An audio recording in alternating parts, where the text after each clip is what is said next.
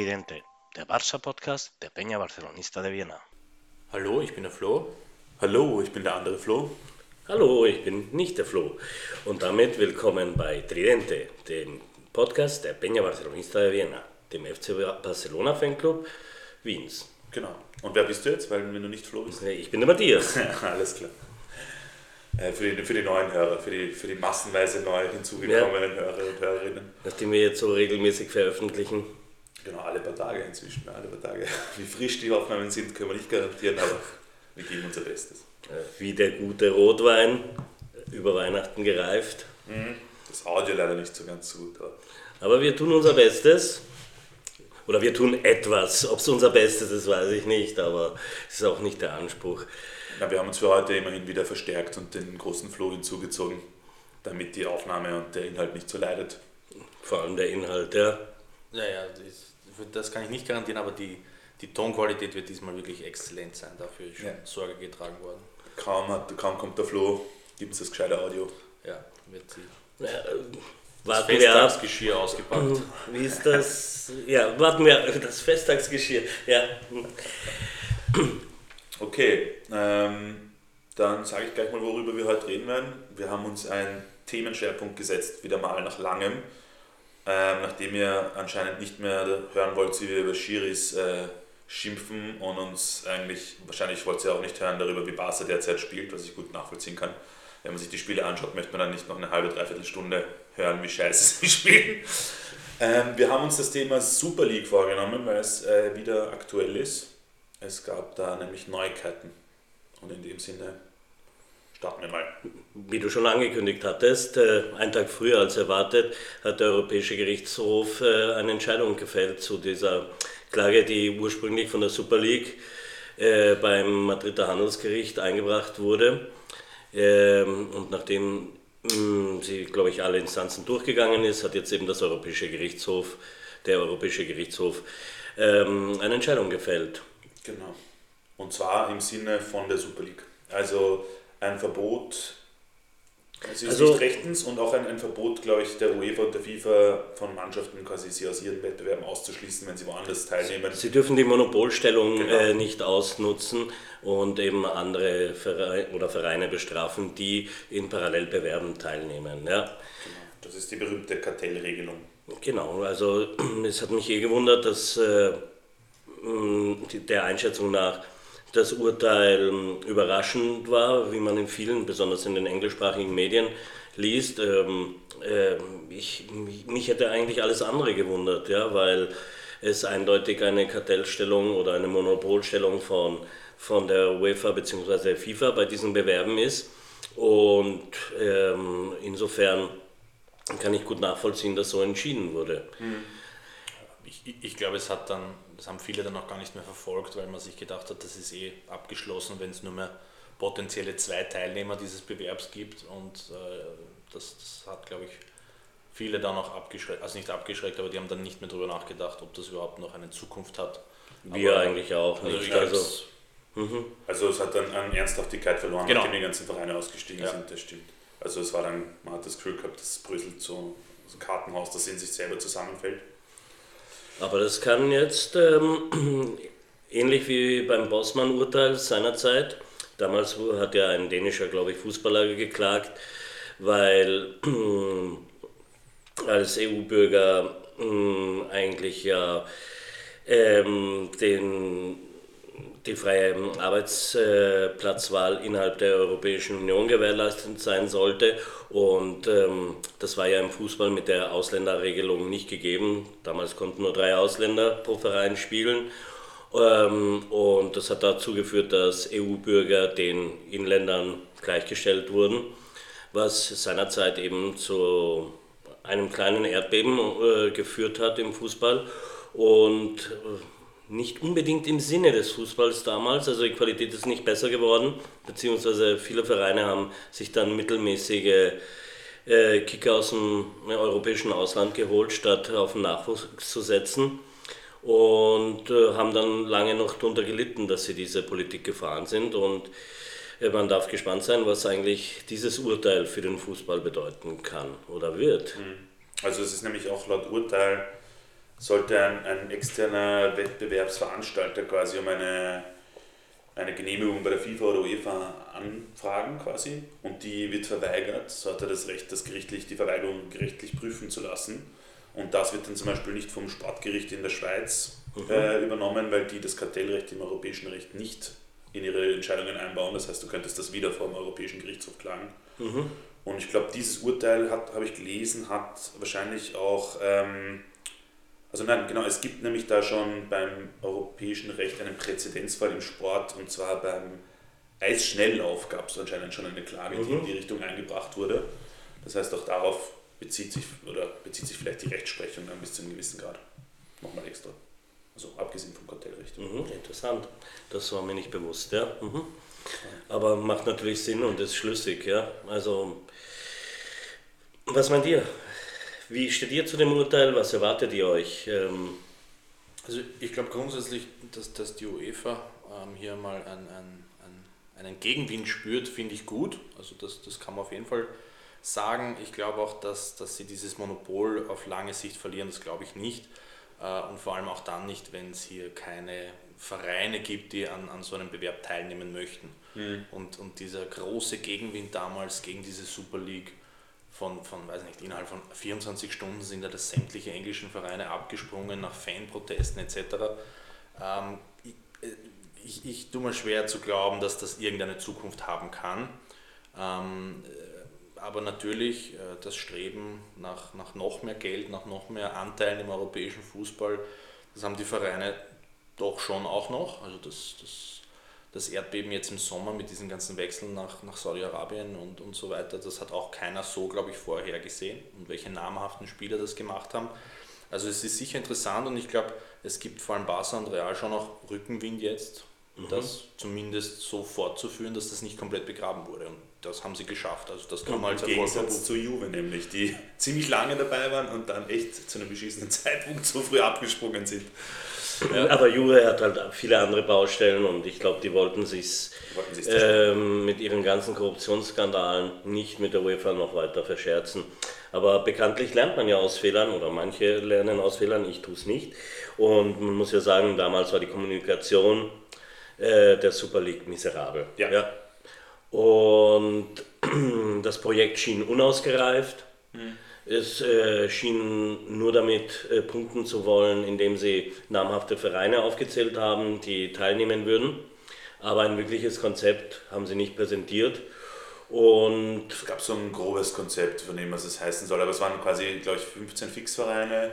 Fünf können sich über, über nationale Bewerbe hinzufügen quasi und dann hast du zwei Zehnergruppen, die Hin- und Rückspiel haben und dann geht es in die Playoffs, also in die Co-Phase. Das war der grobe Ding, aber auch das war noch, wie du sagst, sehr schlecht kommuniziert. Also es war von Beginn an so ein bisschen, wir stecken noch mehr Kohle und noch glamouröser und noch mehr Spitzenfußball, ähm, wo man eh schon das Gefühl hat, dass da der Markt vielleicht ein bisschen übersättigt ist, vor allem jetzt, wenn man sich die Pläne der UEFA und der FIFA anschaut. Wie hast du es damals wahrgenommen? Ich habe es eigentlich völlig falsch wahrgenommen, wie, sie sich jetzt, wie es sich auch jetzt darstellt. Ich habe es teilweise so populistisch wahrgenommen wie viele andere Medien, dass das auch sozusagen die nationalen Wettbewerbe ersetzen soll, was es ja nicht tut. Ich glaube trotzdem nicht, dass es eine gute Idee ist. Vor allem hat es diesen, diesen Einschlag hat es ja, finde ich, nach wie vor noch, dass einfach die reichen Vereine ähm, das viele Geld, was sie verdienen, also sie wollen noch mehr verdienen und wollen es mit noch weniger Leuten teilen oder noch weniger Vereinen, ähm, was das Ganze extrem unsympathisch macht. Ähm, inwiefern man jetzt das im Vergleich äh, setzt mit einer Champions League oder der UEFA an sich, die jetzt auch nicht unbedingt eine NGO ist und äh, die großen Geldverteiler sind für, für, für, für die nationalen Verbände, sei dahingestellt. Aber ich habe es damals schon, es war, es war ein Riesenaufschrei und es war schon sehr, sehr viel Populismus auch dabei. Also man hat jetzt, die, wenn die Idee gewesen wäre, dass man sozusagen ein Gegenmodell oder irgendwas anderes versucht, als was die großen Vereine in der UEFA versucht hätten, ähm, das ist total untergegangen. Es hat sofort geheißen, ja, man zerstört, also die, die große Schlagzeile, man, man zerstört den europäischen Fußball und, und äh, ich glaube, so also, eine breite Front einfach dagegen. Ja. Hm. Ich muss auch sagen, also wenn man sich unsere Super League-Folge, die erste anhört, kann man, glaube ich, sehr genau nachhören, dass wir sehr, sehr skeptisch waren und auch nicht zugewandt der Idee, was auch dafür spricht, wie es eben kommuniziert wurde. Ähm, zudem, dass das äh, wenig, dass jetzt die reichen Vereine reicher macht, ist es auch interessant, weil mit der neuen Ausformung, also sie haben ja jetzt das äh, Konzept doch nachbearbeitet. Und zwar geht es jetzt um 64 Vereine, die glaube ich auch in mehreren europäischen Ligen spielen, also eine, eine quasi äh, Champions League, eine Europa League und dann vielleicht noch eine dritte Liga. Ähm, und es soll auch äh, von den Finanzen, was ich gelesen habe, sind es 15 Milliarden für drei Jahre garantiert, das heißt 5 Milliarden pro, äh, pro Saison für die Vereine, im Gegensatz zu 3,7 Milliarden, die die UEFA zahlt. Und es soll auch einen Solidaritätstopf von 400 Millionen geben, der an kleinere Vereine in den lokalen Ligen ausbezahlt wird, um hier auch quasi die nationalen Ligen ein bisschen zu fördern. Genauere Infos habe ich dazu nicht gefunden, wie sich genau das dann ausgestaltet ja, Ich glaube, das haben sie auch noch nicht präsentiert. Mir ist auch nichts anderes zu Ohren gekommen. Ja. ja. Also genauso habe ich es auch wahrgenommen. Ja. Aber es soll quasi doch mehr Geld bei den Vereinen bleiben als äh, bei der UEFA, die sich doch äh, einen großen Teil einsteckt, auch von den Gewinnern. Darüber hinaus, und das zeigt auch ein bisschen, finde ich, eben die Schwächen des äh, derzeitigen UEFA-Modells auf oder FIFA-Modells auf, ist, mh, hier werden pro Verein 14 Spiele garantiert, was ähm, durchaus nicht äh, attraktiv sein könnte, besonders für nicht ganz große Vereine, die dann mh, ansprechende Gegner hätten. Zum Beispiel. Also ich kann mir vorstellen, zum Beispiel äh, Vereine wie in Österreich, österreichische Vereine, die dann sich mit gleich großen europäischen Vereinen messen würden. Jetzt muss ich leider Red Bull Salzburg erwähnen, ja, im, im, im hypothetischen Fall, dass sie dort mitspielen würden. Wäre ja hm, wahrscheinlich nicht uninteressant für, für, für diese Vereine, die, die eigentlich so viel stärker sind ähm, als die restlichen Vereine in, in ihrer Liga. Ja. Mhm. Ähm, Allerdings würde diese Vereine nur äh, noch mal reicher machen. Aber das finde ich eine Idee von einer europäischen Liga, hat mir immer schon gut gefallen. Also habe mir immer gedacht, es wäre cool, eine Alpenliga zu haben, ja, in der eben die größeren österreichischen, Schweizer ähm, und vielleicht auch äh, slowenische oder ich weiß, äh, das sind schon nicht mehr viele Alpen oder äh, slowakischen, tschechischen Mannschaften mitspielen würden. Ja, das wäre durchaus. Die Bayern brauchen wir nicht, das kann ich schon mal sagen. Ja, 1860 könnte noch ja, mitspielen, finde ich. Ja. Aber ähm, das äh, würde den Wettbewerb durchaus interessanter machen als gegen Wolfsberg oder äh, Admira, äh, was Pellets, Pellets, was ist Pellets? WRC. WRC. Das ist, das ist eine schöne nostalgische Idee, die ich grundsätzlich auch verfolge. Das gibt es in der österreichischen Liga auch schon seit Jahren, wenn nicht Jahrzehnten, dass man immer daran hängt, dass die Traditionsvereine müssen in der ersten Liga spielen und das und das. Es gibt halt zu wenige Vereine oder Vereinsstrukturen, die sich Profifußball in Österreich leisten wollen. Das ist ein kleiner Exkurs jetzt. Und natürlich wäre es schön, wenn ein Wiener Sportclub oder eine Vienna dauerhaft in, in der österreichischen höchsten Spielklasse spielen würden oder könnten. könnten.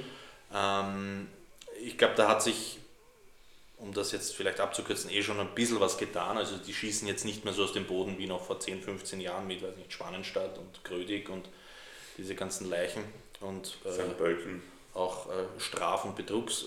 Sorry, Karl. Konkurse. Ähm, aber ja, ich, ich, ich glaube, es ist auch so ein Ding, wenn ich an die Super League denke, habe ich ein bisschen äh, zurückgedacht, wie man, oder es, es zeigt sich auch jetzt schon, dass die UEFA versucht, ihre Bewerbe zu reformieren. Sie haben diese Conference League eingeführt. Ähm, sie planen jetzt eine Club-WM, die also an wahnsinnig. Das ist die FIFA dann. Ja, das ist die, das ist die FIFA. dann, da hast du recht, aber zum Beispiel also die Europameisterschaft wurde schon aufgestockt, also man versucht eh immer mehr partizipieren zu lassen an europäischen äh, Bewerben. Von mir aus auch die FIFA an, an, an, an internationalen bewerben, wie die WM wird aufgestockt beim nächsten Mal auf 48 Vereine und äh, in die 10 Ländern. sind dann 32, oder? Äh, Vereine. Ich glaube. Also man sieht, es bewegt sich einiges. Ich glaube nicht, dass eine Super League hier eine den, den, der Weisheit letzter Schluss ist. Die Frage muss man sich stellen, ob es nicht eh schon viel zu viele Fußballspiele gibt nee. im ganzen Jahr. Ähm, aber die, ich glaube nicht, dass das Interesse oder die Meinung der Fans sonderlich gehört wird. Also das Nein. sehe ich überhaupt nicht. Und der Spieler auch. Und also, der Spieler, ja. die sprechen sich ja permanent, wie ich auch glaube ich letzte Folge schon erwähnt habe, schwere Verletzungen seit letzter Saison, wo die ihm in der Mitte waren, um 20% in den Top 5 Ligen gestiegen, also Kreuzbandrisse und ähnliches. Ähm, und ich bin absolut bei dir. Also es wird der Versuch zu reformieren, nur finde ich eben komplett in die falsche Richtung. Also mehr Spiele, mehr Vereine, mehr Bewerbe.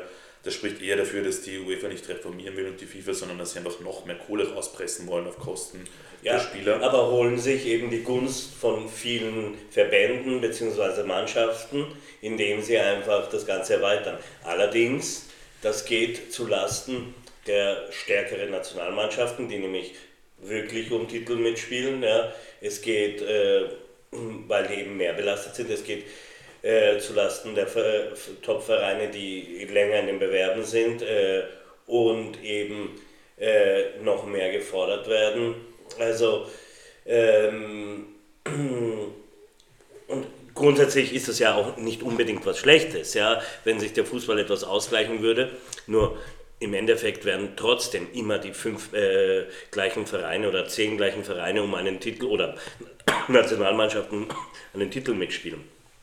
Da kannst du so viele Mannschaften reinhauen, wie du willst. Ja? Und nur indem du äh, mehr Mannschaften reinholst, wird es nicht attraktiver unbedingt. Ja?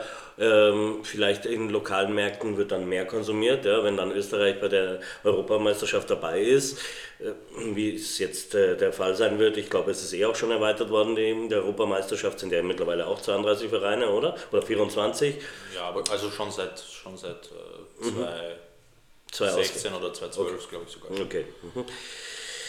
Äh, ja, im lokalen Markt äh, wird sich da sicher ein Publikum finden. Ob es die Attraktivität des Fußballs per se erhöht? Ähm, ja, äh, weil es bunter wird. Nein, weil die Qualität dadurch nicht unbedingt besser wird. Ja? Also da, da bin ich auch ein bisschen im Zwiespalt. Ja? Aber lass mich nur, nur noch ganz kurz ähm, dort anknüpfen, wo ich vorhin angefangen habe, nämlich ähm, die Dinge, die diese Super League aufzeigt und mit, der, äh, mit denen sie jetzt punkten wollen. Ja. Zum Beispiel, dass Fußball ähm, im Öffent äh, also öffentlich übertragen wird, sprich ähm, ohne äh, auf Bezahlplattformen ja. ja. ohne Be auf Be Bezahlplattformen zurückgreifen zu müssen zum Beispiel. Ja. Ich glaube, sie würden ihre eigene Plattform zur Verfügung stellen, heißt es, äh, Unifier heißt im Moment, aber äh, was man sich darunter genau vorstellen kann, weiß ich nicht. Tatsache ist, dass sie im Moment verkündet haben, dass ähm, äh, eben äh, Fußball wieder äh, an die, von, von einer breiten Masse konsumiert werden kann, ohne zusätzlich Geld investieren zu müssen für x Abos. Ja. Und das ist ja meiner Meinung nach einer der größten Probleme des Fußballs heute.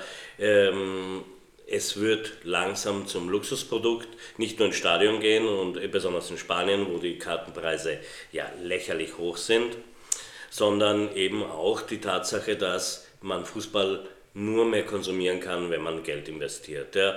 Und es, ähm, damit wird dem Fußball kein Gefallen getan. Ja? Das ist sowohl in den äh, Ligen so, wie auch, also in den nationalen Ligen, wie auch eben auf, äh, europäischen, auf europäischer Ebene oder dann auch übergeordnet weltweit. Die WM wird in der Regel noch unten verschlüsselt und im öffentlich-rechtlichen gebracht, aber ich glaube auch, dass es da Tendenzen dazu gibt, dass das nicht immer mehr, äh, dass das nicht mehr selbstverständlich ist. Und das ist das größte Problem des Fußballs oder einer der größten Probleme des Fußballs heutzutage, ähm, dass äh, es eben kein Publikum mehr dafür gibt. Ja? Äh, äh, die jungen Leute, wie können die Fußball konsumieren? Die können sich auf, der, äh, auf Instagram bei Paris Saint-Germain die, die Wunderwutzis anschauen, ja? aber viel mehr nicht. Ich glaube, es ist nicht ganz so schlimm. Also schlimm, dass es schlimm ist, das ja, ich glaube halt, es, es verschiebt sich sehr viel. Es, es gibt sehr viele Konsumenten, glaube ich, denen mittlerweile drei bis vier Minuten Videos auf YouTube in Zusammenfassungen reichen, reichen um Fußball zu kommunizieren. Ich glaube, es ist ein gesellschaftliches Problem, dass, diese, dass junge Leute vielleicht auch gar nicht mehr diese Aufmerksamkeitsspanne haben, sich 90 Minuten ein Fußballmatch anzuschauen. Ich kenne aus Vereinen Geschichten, wo diese Professionalisierung oder diese Weiterentwicklung des Fußballs so weit geht, dass Jugendmannschaften am Land, wo in der U8 oder U9 ihnen der Trainer sagt, was sie essen sollen vor dem Spiel. Äh, dass, dass, dass viele auch, ich glaube, der Fußball boomt nach wie vor, auch im Nachwuchs, es gehen viele Leute hin, die Stadien sind in vielen Bereichen oder in den meisten Bereichen voll. Ähm, das mit den Konsumenten, das, da, da, da tue ich mir schwer, schwer weil äh, vor, vor 15, äh, erstens einmal, es gibt die Möglichkeit, alle Spiele überhaupt zu, zu schauen. Ja? Du brauchst sehr viele Abos. Ähm, Wenn es die nicht mehr geben würde, schauen deswegen dann mehr Leute.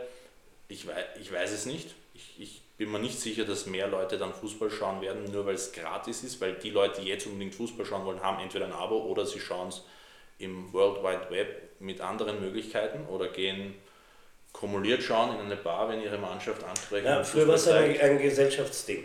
Du hast dich getroffen, äh, du, du hast es zu Hause.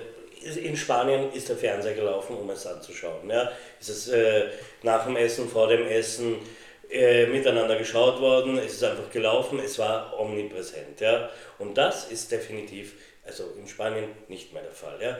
Die Lücke schließen ein bisschen die Frauen, das haben wir schon oft hier gesagt, die jetzt sehr stark in den Fußball drängen. Aber ich glaube, unter jungen Männern verliert es immer mehr an Attraktivität äh, der Fußball. Ja? Und eben die, die du vielleicht gewinnen könntest ähm, und die dann Fußballfans werden und dann vielleicht auch in weiterer Folge bereit sind, das zu bezahlen, der niederschwellige Zugang ist nicht mehr da. Also das ist, glaube ich, ein bisschen das. Aber das, das ist auf jeden Fall ein guter Aspekt der Super League, aber ich glaube, wir sind ein bisschen vom Thema abgedriftet. Ja, sind wir.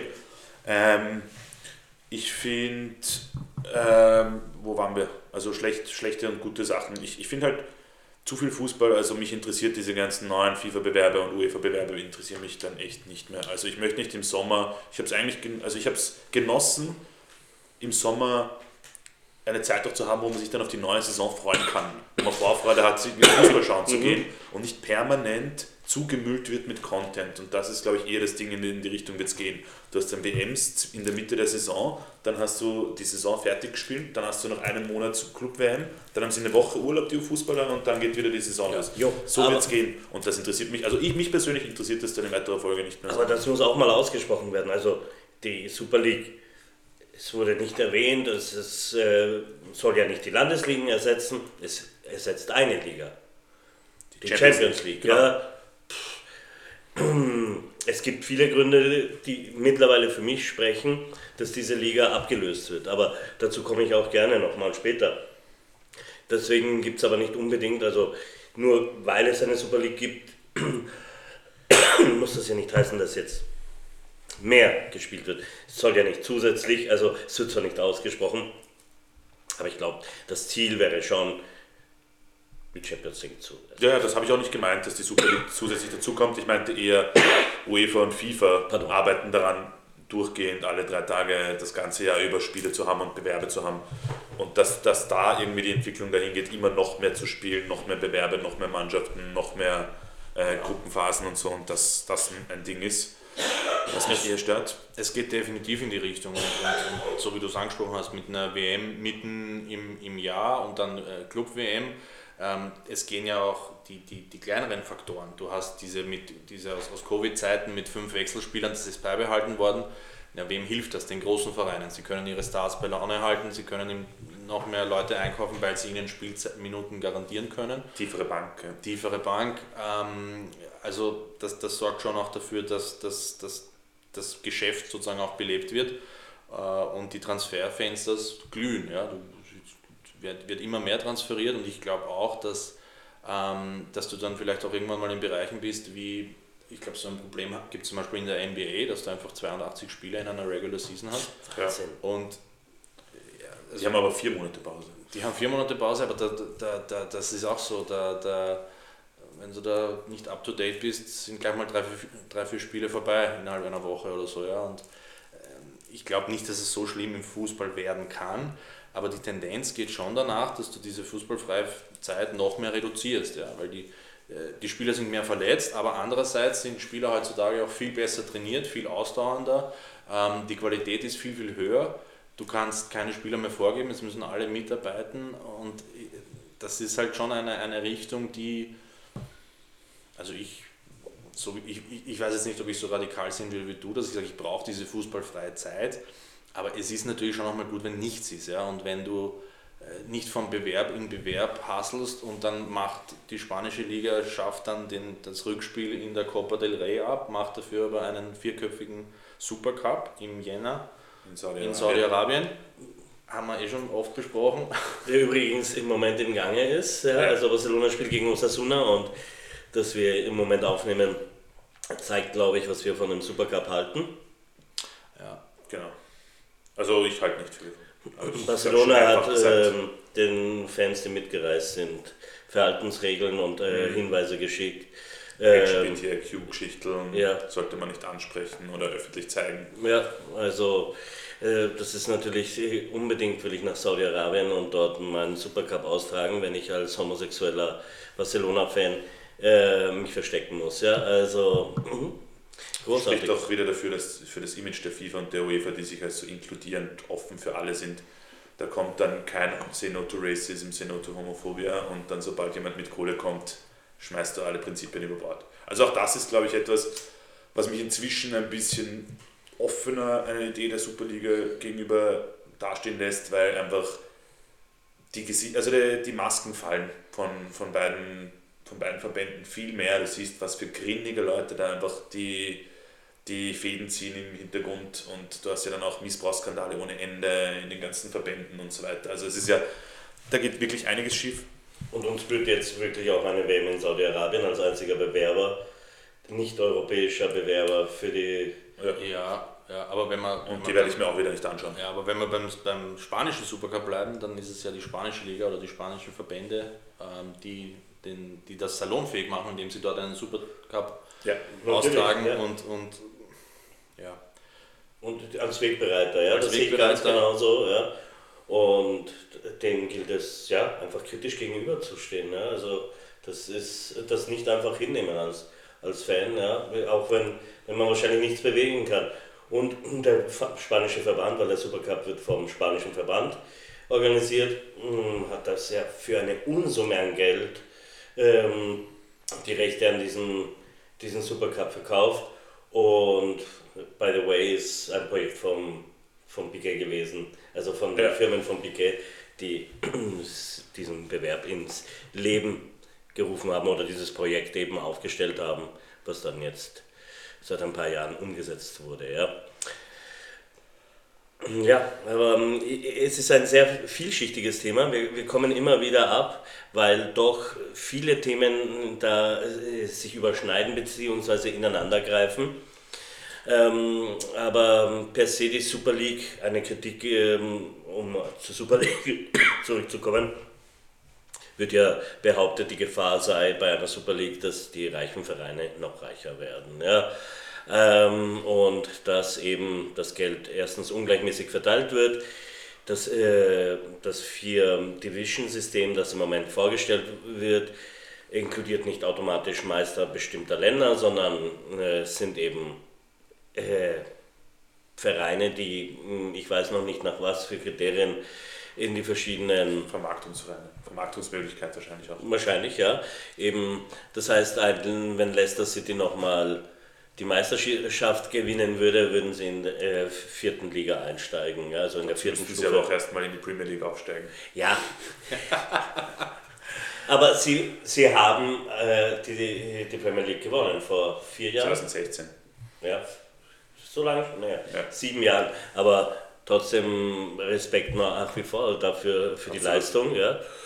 Und ja, das gilt ähm, halt schon auch zu, zu berücksichtigen, ja, inwiefern so ein Bewerb dann auch wünschenswert ist. Ja. Also ich bin, ich bin da total.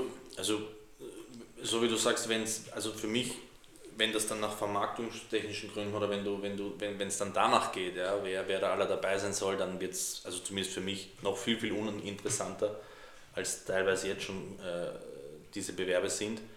Weil in Wahrheit ist es ja auch in der Champions League so, weil du vorher gesagt hast, da geht es um zehn Vereine, in Wahrheit geht es um fünf Vereine, die diesen Bewerb noch gewinnen können. Also würde ich jetzt mal, derzeit würde ich das so behaupten und das wird sich so schnell, glaube ich, auch leider nicht mehr ändern. Mit leider meine ich, Wasser wird da nicht reinkommen. Weil Wasser wird da nicht so reinkommen. das Spitzenfeld. Ähm, aber Sie haben zumindest das Potenzial, ja? das ja. glaube ich. Äh, auf mittelfristige Sicht. Ja. Ja. Das ist einer der wenigen Vereine, die es, die es äh, meistern kann oder also stemmen könnte, wenn, wenn gut gearbeitet wird. Aber im Moment äh, gebe ich dir vollkommen recht, dass es fünf Vereine sind oder ähm, vielleicht zwei mehr. Ab- Aber jetzt, weil du gesagt hast, Super glaubt ihr, dass das, dass das was, dass das realisiert werden wird? Mit dem, mit dem Boom, der da vor zwei Jahren oder vor eineinhalb Jahren waren, wo, wo da alle sich dagegen gewehrt haben, glaubst du, dass, dass englische Vereine mit diesem Widerstand, den es damals gegeben hat, jetzt unter aufgeweichten, unter se- seriöseren, unter rechtlich tragbaren Bedingungen, dass die diesen Weg gehen? Ich glaube schon. Ja. Ich glaube schon. Die Premier League verliert äh, an Fernsehgeldern. Das heißt, der, die, der Wachstum der Liga ist rückläufig. Die haben jetzt, äh, glaube ich, um inflationsangepasst 50% weniger äh, die, die TV-Rechte verkauft. Gleichzeitig hast du auch dort eine Aufweichung der Prinzipien. Newcastle ist von Scheichs gekauft worden. Da haben sich in den ersten zwei Tagen haben sich hunderte Newcastle-Fans äh, dagegen ausgesprochen. Jetzt sitzen sie alle im Stadion und jubeln, weil Newcastle wieder nicht am Brotnummer umgrundelt. Also ich glaube, diese Wendehälsigkeit im, im modernen Fußball ist nach wie vor da. Und ich glaube, der große Grund, warum damals alle sofort abgesprungen sind, war, dass die UEFA und die FIFA gesagt haben, ihr kommt nicht zur Ja. Champions League, ihr kommt nicht äh, zur Club-WM, ihr, wir schneiden euch alle Dinge ab, was nicht rechtens war jetzt nach laut Kartellregeln. Ja, und, und die Verbände äh, Genau, auch äh, mit einem Ausschluss gedroht haben. Genau. Ja? Und es haben ja jetzt inzwischen zwar schon wieder sehr viele große Vereine abgesagt, wobei ich auch glaube, das ist mal ein öffentliches Statement und man schaut sich dann an, wie sich das weiterentwickelt und dann will man schon involviert sein auf jeden Fall, weil ich glaube, die Angst ist groß, irgendwas Großes zu verpassen. Sollte sich da ein Konzept entwickeln, das äh, Potenzial hat, eben auch finanziell, dann wollen die Vereine, die jetzt groß sind, auch da nicht den, Zug, den, Absprung, den Aufsprung verpassen. Und ähm, gleichzeitig wollte ich noch, irgendwas wollte ich gerade noch sagen, aber mir fällt es jetzt gerade nicht ein. Also lass Es es gibt aber, glaube ich, du darfst auch nicht von den englischen Vereinen ähm, ausgehen, dass die das Zugpferd werden. Also im, im, im weiteren Verlauf vielleicht dann schon, aber im Sinne, dass sie aufspringen und äh, den Kahn aus dem Dreck äh, zehren werden. Ich glaube, es gibt viele große Vereine, die auch aus dem ähm, ein bisschen abgeschnitten sind von diesem Zugang zu europäischen Bewerben. Sei es in, zum, nehmen wir zum Beispiel äh, das Beispiel Frankreich, Marseille fällt mir da ein, oder Lyon, das sind verhältnismäßig große Vereine, bei denen ich es mir vorstellen könnte, dass ähm, der, der, äh, der Gesang der Sirene, ähm, der Meeresjungfrau, äh, durchaus ähm, attraktiv werden könnte. So auch die italienische Mannschaften, die wahnsinnige Probleme haben, ähm, positiv zu bilanzieren. Jetzt in Italien ist, die, ist, ist das Steuerrecht geändert worden und ähm, Fußballer, die früher äh, ausländische Fußballstars, die unter einem geringeren Steuersatz ähm, gefallen sind, ähm, äh, werden das in Zukunft nicht mehr tun. Also da kann ich mir vorstellen, dass dann schon ähm, diese Mittelklasse an Vereinen anfängt, ähm, Interesse zu zeigen. Und dann, Das, sieht- das sieht man auch jetzt schon. Also der De Laurentiis, der Präsident von Napoli, war der Einzige, der bisher gesagt hat, er schließt sich nicht aus, er hört sich mal an, wie das ausschaut. Und Napoli ist zum Beispiel auch ein relativ großer Verein in Italien, die sich international auf jeden Fall schwer getan haben die letzten Jahrzehnte. Und ein Einstieg in etwas anderes, wo man vielleicht höhere Chancen hat, irgendwie gut auszusteigen, könnte da möglich sein. Und die italienische Liga hat jetzt zwar gesagt, sie schließen alle, alle Ligen, also alle Vereine aus, die ähm, bei der Super League mitmachen. Wobei, wenn es die UEFA nicht kann, dann werden es die Nationalverbände Genau, auch nicht können. Das heißt, laut Kartellrecht ist das alles hinfällig.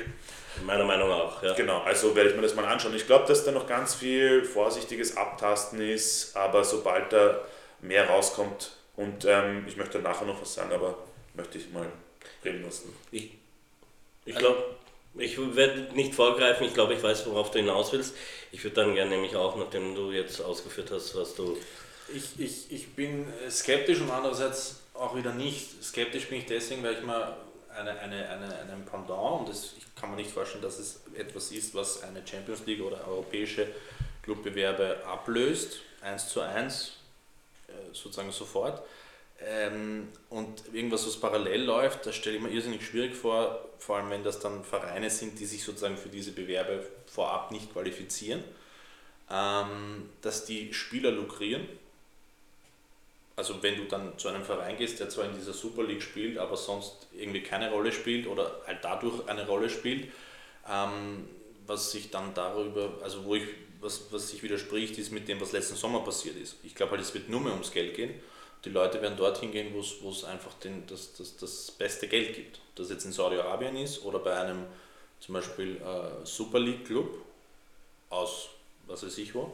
Aber ähm, das, das, das, das sehe ich eher. Ja. Und da will ich eben genau anknüpfen. anknüpfen. Es gibt eine Wettbewerbsverzerrung derzeit. Ähm, und eine, eine krasse Wettbewerbsverzerrung äh, durch ähm, das Investment von mittlerweile Nationalstaaten in Fußballvereinen. Und es gibt keine Regelung, das Financial Fairplay ist zahnlos, um darüber, ähm, um, um das einzudämmen. Und das ist, sind genau dieses, äh, du hast gesagt, Saudi-Arabien kann man hier aufgreifen, aber Katar kann man genauso nehmen. Ja. Vereinigte Arabischen Emirate, die sich eben Fußballvereine kaufen und äh, dazu führen, was dazu geführt hat, dass der europäische Fußball äh, oder im europäischen Fußball eigentlich ähm, eine Zweiklassengesellschaft entstanden ist. Weil ich meine, als Barcelona-Fan zu, äh, sich zu beschweren, dass man wenig äh, Geld hat oder nicht zu Geld kommt, mag vielleicht ein bisschen seltsam klingen. Nichtsdestotrotz ist, sind es ganz andere Voraussetzungen, äh, die Barcelona hat, als es eben Newcastle zum Beispiel. Ja. Und es ist eine krasse Wettbewerbsverzerrung, die äh, meiner Meinung nach eingedämmt gehört. Ich glaube nicht, dass die Super League da das Mittel dazu ist. Ja? Und ich glaube, äh, die Super League wird diese Vereine mit offenen Armen aufnehmen, wenn sie zum Beispiel in England ähm, aus der Premier League fliegen sollten durch Verstöße gegen die wenig, äh, wenigen Financial Fairplay Regeln, die noch in Kraft sind ja, oder die noch greifen. Aber ähm, das ist eben ein Thema, das ich im Zusammenhang damit eben auch adressieren wollen würde, ja, dass sich ähm, dass der europäische Fußball und ich kann mir eben nicht zwei Parallelbewerbe vorstellen, äh, Champions League und Super League. Ich glaube eher, dass sich die, die UEFA-Bewerbe weiterhin durchsetzen werden. Aber es zwingt ein bisschen die europäischen äh, oder die, die, äh, die UEFA was zu tun. Ich, ich, weiß nicht, in welche Richtung sie jetzt agieren werden. Eher äh, agieren sie in die Richtung, dass sie diese, ähm, diese Konstrukte äh, von, von Vereinen, die durch Staaten gekauft worden sind, ähm, zu stärken. Dann gibt es noch die zweite Klasse, also eigentlich so gesehen eine dritte Klasse. Es gibt sehr viele äh, Leute, die jetzt investieren in Fußballvereinen, wie es die Glazers zum Beispiel in äh, Manchester United sind, die wollen Geld haben. Und das sind die Vereine, die möglichst viel Geld äh, haben wollen, weil sie es aus dem Verein rausziehen, rausnehmen. Und die kann ich mir dann schon auch vorstellen, dass sie nicht äh, uninteressiert wären an einem europäischen Bewerb, wie es die Super League ist. Ja. Und zu sagen, also ich meine, Napoli war, kackt diese Saison extrem ab, aber die waren letztes Jahr souverän Meister in Italien. Ähm, zu sagen, dass das jetzt sich keiner anschaut, würde ich auch nicht sagen unbedingt. Und vor allem, wenn die dann auch vielleicht durch die Super League eine Finanzspritze bekommen, können die vielleicht auch wachsen, in dem Sinn, in dem sie jetzt von Verbänden und von der UEFA gehemmt werden mit dem Financial Fairplay. Ich glaube, wir müssen uns darum verabschieden, dass überhaupt irgendeine Entwicklung in die Richtung gibt, dass das eingedämmt wird. Das widerstrebt, glaube ich, dem Geschäftsmodell von der UEFA und so weiter.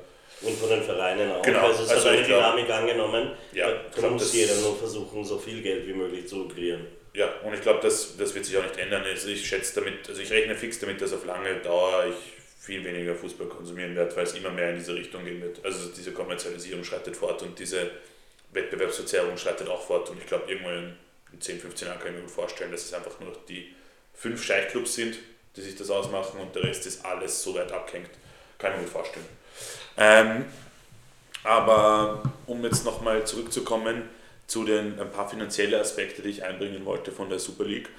Und zwar kann's ja, kann ja jetzt ähm, Madrid und Barca als die einzigen zwei, die noch dabei sind bei dem Projekt, könnten jetzt auch äh, Schadenersatz quasi, glaube ich, geltend machen gegenüber UEFA und auch der FIFA wegen den Androhungen und dem daraus resultierenden äh, weniger Einnahmen. Und es gibt anscheinend einen Vertrag, oder? Genau, es gibt einen Vertrag, eine, den die anderen Vereine auch unterschrieben haben, die abgesprungen sind, gibt es eine Klausel, dass sie sich für drei Jahre verpflichten, glaube ich, oder aber 13 Jahre oder sowas. Es waren, glaube ich, einige Jahre, na 23 Jahre für eine Teilnahme an dem Bewerb verpflichten. Und wenn sie aussteigen, müssen sie 150 Millionen zahlen an die Betreiber der Super League. Also das könnte auch noch schlagen werden, wenn du damit rechnen, also damit noch äh, quasi im, im Kopf hast, dass die, dass eine englische, einige englische Vereine ja auch an die UEFA 22 sofort, Millionen haben sofort sie ge gezahlt haben, ja. Ähm, könnte das schon noch auch nicht uninteressant sein und also da sehe ich gern wie Newcastle, äh, PSG und City belechen bei anderen Vereinen. Newcastle nicht, weil also stimmt, die waren nicht dabei, aber City, nice. PSG, ähm, wenn es da noch gibt, Chelsea, von mir aus auch gerne. Der Böli hat eh so viel Geld. War PSG dabei von Anfang an? Ich glaube nicht. Ja, stimmt, der Khalefi. Ja, der, der, der, hat immer die Treue der UEFA gehalten. Weil er sie auch kontrolliert. Ist der Laporta deswegen so ein Super League-Fan, weil er dadurch, weil für, für Chelsea oder wen ist es egal, ob sie jetzt ein Zehntel von ihrem halbjährlichen Transfer. Das ist ein neuer Spieler, den sie ja, brauchen, quasi. Dann an, an Barca und, und, und Madrid zahlen, das ist doch ein, deswegen ist der Laporta da so dahinter. Ja, also das war m, hm, etwas, was uns ja lange Zeit nicht klar, ähm, klar war und äh, wir auch nicht nachvollziehen konnten und sehr oft auch kritisiert wurde, dass, dass ähm, Laporta so an diesem Super League äh, festgehalten hat, dass er da nicht ausgestiegen ist. Ähm, weiß man aber die Risiken, die es äh, mit sich brachte, äh, auszusteigen, finanzielle. Ähm, und auch im Hinblick darauf mal ein Zeichen zu setzen, muss man ihm sagen, war vielleicht nicht der dümmste Move. Ja? Selbst, wobei man jetzt natürlich auf keinen Gefallen von der UEFA hoffen kann. Also, hm, aber auf den haben wir davor schon noch nicht hoffen können. Also. Ja. Ja, es ist ist die Frage, wie man sieht, ob das, ob, also wie, wie, wie er da hineinpasst in dieses Bild. Ich bin nach wie vor sehr, sehr kritisch. Ich meine, die, die Frage, die ich mir stelle, ist, wie für, also für Madrid oder für, für Barca, das, das wird sich schon immer irgendwie alles ausgehen. Aber ich stelle mir die Frage für Vereine, die in Ligen, also zum Beispiel wie Atletico Madrid oder so, die jetzt auch nicht so potent ausgestattet sind, was deren Interesse sein kann bei sowas, weil mitzuwirken einfach, ja, weil, weil, weil, weil für die wird es dann noch schwieriger, weil, weil stellen wir das einfach. Das glaube ich nicht, weil du garantiert, du kriegst garantiert Geld. Nicht, äh, Viel nicht mehr als bei der UEFA. Und nicht abhängig von wie weit du kommst, ja, sondern natürlich wahrscheinlich gibt es dann auch noch Prämienzahlungen, aber du kannst mit einem bestimmten Betrag rechnen und das ist sehr viel wert. Äh, so musst du immer halt budgetieren, ja, wir kommen heuer vielleicht ins Viertelfinale, ja. Und wenn das du dann nicht ins Viertel, läuft, ja. wenn du nicht ins Viertel oder ins Achtelfinale bekommst, hast du am Jahresende die Miese, die du anders äh, ich glaube, ausgleichen musst. Wie Atletico wird sich das mehr lohnen, glaube ich. Glaube also. Die, die Vereine, die nicht ganz, ganz spitze sind, aber immer direkt dahinter, mhm. historisch, ich glaube, die würden auf jeden Fall davon profitieren. Also finanziell, wir reden jetzt ja. immer nur finanziell, oder nicht immer nur, aber im Moment würde ich finanziell sagen. Ja. Ob es, wie gesagt, es ist es Laurejona, ja, es ist die, die, der, der, der Landesbe äh, der, der, die Champions League, ja, der, der Cup der Landesmeister, es ist einfach den Bewerb, den jeder gewinnen will. Ja, es ist nicht die Weltme es ist die Weltmeisterschaft der Vereine jedes Jahr. Ja?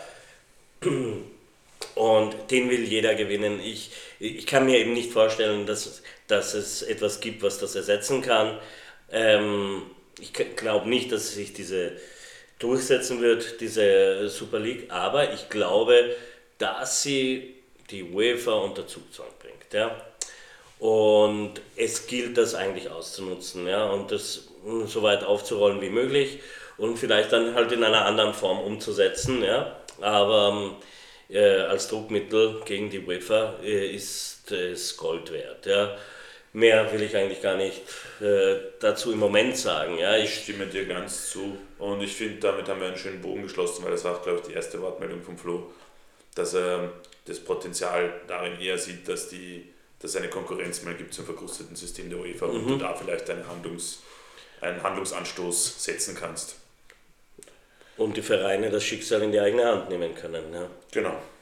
Und eben diese Monopolstellung gebrochen wird, das heißt, die UEFA und die FIFA können halt nicht mehr rumscheißen, wie, wie, Ja, wie sie über wollen. einfach. Verfügen, genau, über, über Mannschaften, die davon abhängig sind, was die UEFA sagt oder waren, was die UEFA sagt, um zu überleben äh, und äh, damit ein, unter extremen Druck standen. Ja? Also das ist schon beachtlich. Ja, schauen wir aber, wie sich dann die UEFA weiter verhält mit möglichen äh, richterlichen und, oder äh, Untersuchungen bei Barcelona mit dem Schiedsrichterskandal und so weiter. Das kann natürlich ein Boomerang für Barcelona sein, äh, aber eh, im Moment finde ich es durchaus positiv, ähm, was sich daraus alles entwickeln kann, beziehungsweise Also- wozu es führen kann. Ich auch. Also ich finde es mal eine interessante Wendung auf jeden Fall. Ich glaube, es kommt noch ganz viel auf uns zu, wie sich das entwickelt, wie genau das ausdifferenziert wird, dass es ein bisschen sinkt, äh, sackt, auch bei den anderen Vereinen. Und sich dann eben, also ich glaube, wie gesagt, wenn, wenn Vereine wie Napoli und andere Mittelständevereine, die abgehängt wurden in Europa, vielleicht da anschließen, ich glaube, dann kommt sehr schnell äh, FOMO bei den ganzen Spitzenvereinen und dann FOMO? kann es Fear of Missing Out Ah, stimmt, das sagte sie mir und äh, dann kann es schon sein, dass die dann auch schnell ihre Meinung ändern. Aber das müssen wir uns anschauen. Also es wird wahrscheinlich nicht die letzte Super League-Folge gewesen sein. Nein, hoffentlich äh, ein bisschen weniger diffus das nächste Mal. Aber ich glaube, es ist auch viel drinnen und eine rege Diskussion. Und jetzt können wir noch einen thematischen Schwenk machen zu Barca und was Positivem. Also ja, wir reden nicht von der Männermannschaft, sondern wir reden von der Damenmannschaft. Und zwar positiv, muss man auch sagen, das letzte Spiel war positiv, 9 zu 1 gewonnen mit äh, acht Torschützinnen gegen Champ- Levante. Champions League ein Gruppensieg, Ja, Klar. absolut souverän. absolut souverän. Aber es braut sich auch was zusammen. Äh, Geraldes, der Coach, wie schon, glaube ich, haben wir mal kurz erwähnt, wenn ich mich nicht irre, hat gesagt, dass er mit Ende der Saison seinen Vertrag nicht verlängert. Ähm, jetzt ist rausgekommen, dass er in Chicago, Nein, in Washington, in Washington, Washington. Fire. Ähm, bei, in der MLS quasi als Trainer unterschrieben hat. und das natürlich, äh, nachdem Suizarreta, also nicht der Torhüter, sondern der ehemalige sportliche Direktor der Damenmannschaft, ist ja zum spanischen Fußballverband gegangen, ähm, sind das doch zwei gewichtige Abgänge in der Struktur, das heißt gewichtige, die, die wichtigsten zumindest was was die sportliche Leitung betrifft, Akteure mh, sind dann Ende der Saison weg. Ja? Ja. Beziehungsweise Zubizarreta ist schon beim spanischen Verband. Ähm, das ist ein Satz, den ich nicht nochmal wiederholt, äh, wiederholen will. Äh, da, da, ich glaube, das würde ich nicht schaffen, aber ich äh, hoffe, ihr wisst, worauf ich hinaus wollte. Ähm, ja, also das äh, bin sehr gespannt, wie sie diesen Abgang Ja. Und es braut sich noch ein Konflikt äh, zusammen oder es gibt äh, Nachrichten, die vielleicht in weiterer Folge ein bisschen beunruhigen könnten und zwar die Vertragsverhandlungen von Alessia Putellas stocken. Man ist sich bei der Länge des angebotenen Vertrags nicht einig. Der Verein bittet zwei, sie will drei. Gleichzeitig hat sie jetzt auch noch eine, eine endoskopische, einen endoskopischen Eingriff Eingriff, gehabt, ja. um, weil sie noch immer Knieprobleme hat nach dem Kreuzbandriss, um zu sehen, was da los ist und auch zu schauen, ob vielleicht in weiterer Folge ein weiterer Eingriff notwendig ist. Also Ja, es tut sich viel. tut sich sehr viel. Ich freue mich aber schon auf die Champions League im, im Frühling, also auf die Damen Champions League im Frühling. Ja. Äh, Im Moment wirken sie nicht äh, unstoppbar, die Damen. Es ist ein Wahnsinn. Äh, Und es Also du meinst, wirklich unstoppbar. ja, Ja, okay. ähm, auch schön anzuschauen. Ich weiß nicht, das ist das Einzige, was ich bei The Zone vermissen werde. Ob ich da einen alternativen Stream finden werde, weiß ich nicht. Ja. Ähm, Aber ich glaube, äh, sie übertragen es auf YouTube. Also die Champions League läuft quasi auf dem Desonte-Kanal von YouTube Mhm. einfach ohne Probleme zum Schauen. okay. Na, gut zu wissen. Genau, und dann habe ich noch äh, ein Schnäppchen, also ein, ein Schmankerl, sage ich mal. Und zwar ähm, habe ich heute in den Nachrichten gelesen auf dem Standard, dass Le Monde in Frankreich einen möglichen Skandal aufgedeckt hat. Und zwar geht es darum, dass ein Verantwortlicher vom PSG eventuell äh, geschmiert hat oder wie Khalefi es in Unterhaltungen zwischen den beiden gesagt hat, lobbyiert hat, damit Messi den 2021er Ballon d'Or gewinnt. Da dürfte anscheinend dürften äh, Flüge bezahlt worden sein und irgendwelche Reisen für Verantwortliche, die da beim Komitee Einfluss auf die Entscheidung haben. Aha. Ist jetzt rausgekommen bei Le Monde, schauen wir mal. Mhm. Wäre natürlich bitter für Messi, allerdings sind das alles PSG-Leute, also die sollen alle in Häfen gehen von mir aus. Und der Messi soll halt seinen Ballon dort Ja. halten. Das wäre das, das beste Szenario. Ja. Aber ja, schauen wir mal.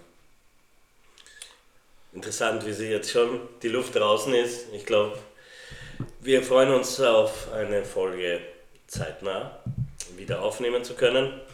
Und vor allem ist es schön, wenn wir zu dritt sind. Ja, Das ist ein kleiner Mit dem Zaunpfahl, dass du doch bitte das nächste Mal wieder dir Zeit nimmst, Flo. Ich habe mir eh Zeit genommen heute. Ja, das nächste Mal eben wieder, ja. Viel zu selten. Äh, Entschuldigung, ich höre schon auf. Äh, ich sollte mich freuen, dass du da bist und nicht gleich. Noch sollte auch nicht so sein. Na, mal, beenden wir das für heute, würde ich sagen. und damit, ja, das war die 29. Folge. Nächste Mal, Melden wir uns dann mit dem, mit dem Gespräch über den äh, ersten Saisontitel, oder? oder die, die erste Messi-Saison Nummer 30 auf, der, auf dem Rücken. Können wir auch nochmal. Oder vielleicht sollten wir mal eine Trainerdiskussion äh, auch hier anzetteln. Das äh, steht nämlich auch schon lange am Programm und äh, erst vor der Aufnahme haben wir darüber geredet, dass das ein durchaus interessantes Thema wäre, mal Genau. zu, anzudiskutieren. Ähm, Ja, wir, wir, wir können ja vereinbaren, dass entweder wir machen ein, ein Gespräch über den, über den ersten Titel der Saison oder wir machen eine Trainerdiskussion. das finde ich eigentlich eine sehr gute Idee. ja? Also eine der zwei, der zwei Fälle wird eintreten. Ähm, genau, und ich muss sagen, ich bin echt mal positiv, gehe ich auf eine Podcast-Folge hinaus, wenn wir nicht über den Fußball reden, den sie spielen derzeit. Also es, ich glaube, dabei können wir es belassen. Ja, lassen wir es Genau. dabei. Visca Barça. In Visca Catalunya. Ciao, Baba.